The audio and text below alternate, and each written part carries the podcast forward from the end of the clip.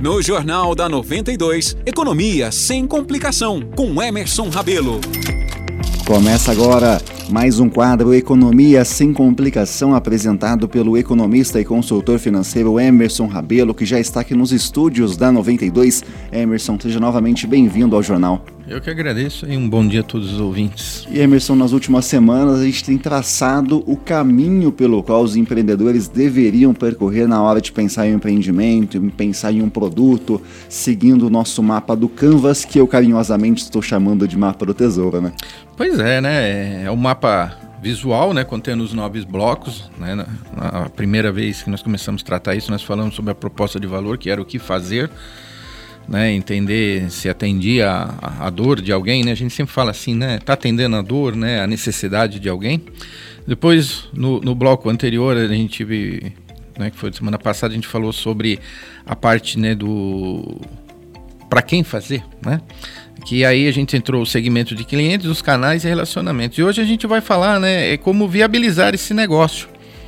Né? E no último, que será na, na, semana que vem, né, o quanto custa tudo isso né, e, as receitas. Mas hoje a gente vai tratar né, é, de parcerias, as principais atividades e os recursos principais. Né?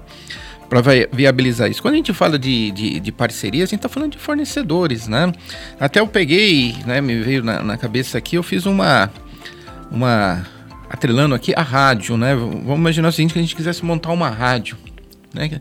Famosa igual a 92 aqui, né? Vamos montar uma rádio. Então, quais, quais seriam as parcerias, né, que a rádio? Primeiro a gente trabalhou, né, é, o que fazer, né? Nós vamos montar uma rádio. Qual que é o propósito dessa rádio? É, é divulgar entretenimento, é, conhecimento que nós estamos fazendo aqui. Então, toda essa é a proposta de valor dela. Depois a gente trabalhou quem, quem que seria o público-alvo, né? A partir de 12 anos, 14 anos, 18 anos, né? Aí a, a rádio vai ter que entender, né, o, qual que é a proposta de valor, quem que ela quer atender. E hoje a gente vai trabalhar, né, quem seriam as parcerias da rádio, né, para a gente viabilizar o funcionamento da rádio. Então aqui eu citei algumas, né, faculdades, poder público, empresas, autônomos, profissionais, né, são as parcerias para fazer uma parte que, que a gente está tendo aqui da, das notícias, tra trazendo as notícias, né, de ponto e informações adicionais além das notícias né, que, a gente tem. Qual que seria a atividade principal né, dentro desse terceiro bloco? Né?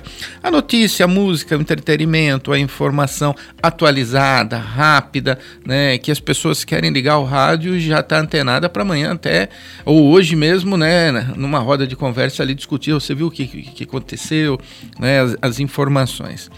E por último, né, os recursos, né, para a gente montar essa rádio, quais são os recursos? Nós precisamos de onde nós estamos aqui na mesa, mesa de som, é, ter o repórter, o apresentador, a formação de vocês são os profissionais da área, né, é, da rádio, né, que que estudou aí todo um período aqui para estar tá aqui hoje, né, transmitindo tudo isso aí.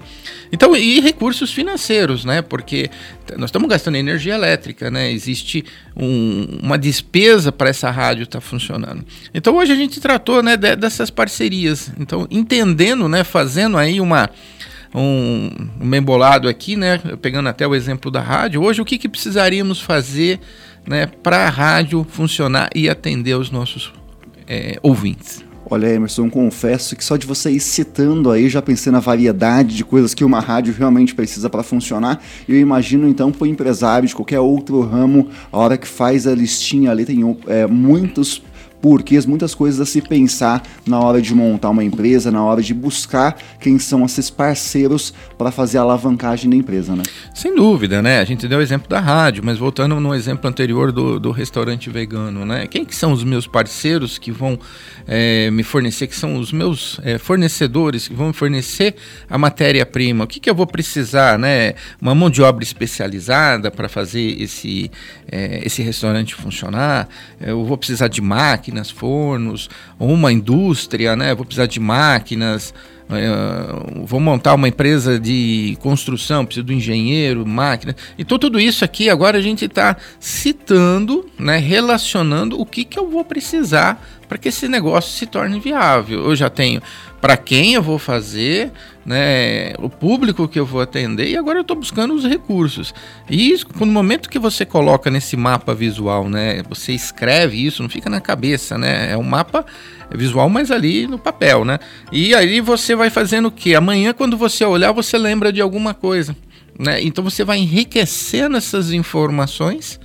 Né? Às vezes, numa conversa com um profissional da área, que olha, eu estou com vontade de montar um negócio, estou fazendo um canvas, e eu estou nessa parte aqui. Você já pensou nisso aqui? Né? Não, pô, ele vai lá e relaciona.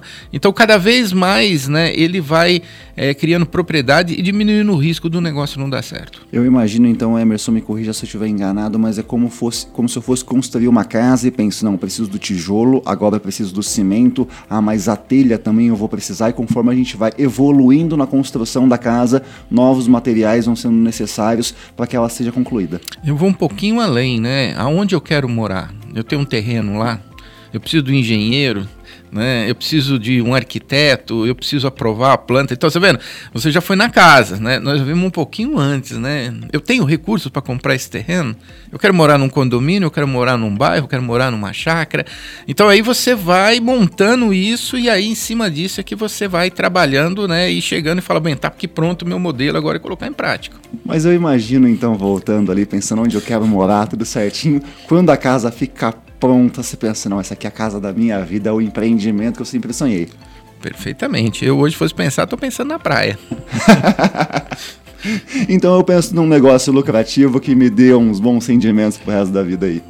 Perfeito. Então vamos lá, voltando na casa da praia, na hora que eu não tiver, eu alugo. Exatamente, Emerson. Então, Fechei. Não, eu já estou imaginando aqui o nosso ouvinte que está pensando, pera, se com essas dicas aqui já estou construindo a casa na praia, imagina a semana que vem, a hora que a gente finalizar, então, vou comprar um avião. Pois é, amanhã, no próximo bloco, né, na semana que vem, a gente vai falar das receitas, do quanto ganhar, porque é o importante, né? O importante de, de tudo isso formalizado depois, a gente fala o seguinte: tem que ganhar dinheiro, né? A gente fala que lucro não é opção, é obrigação.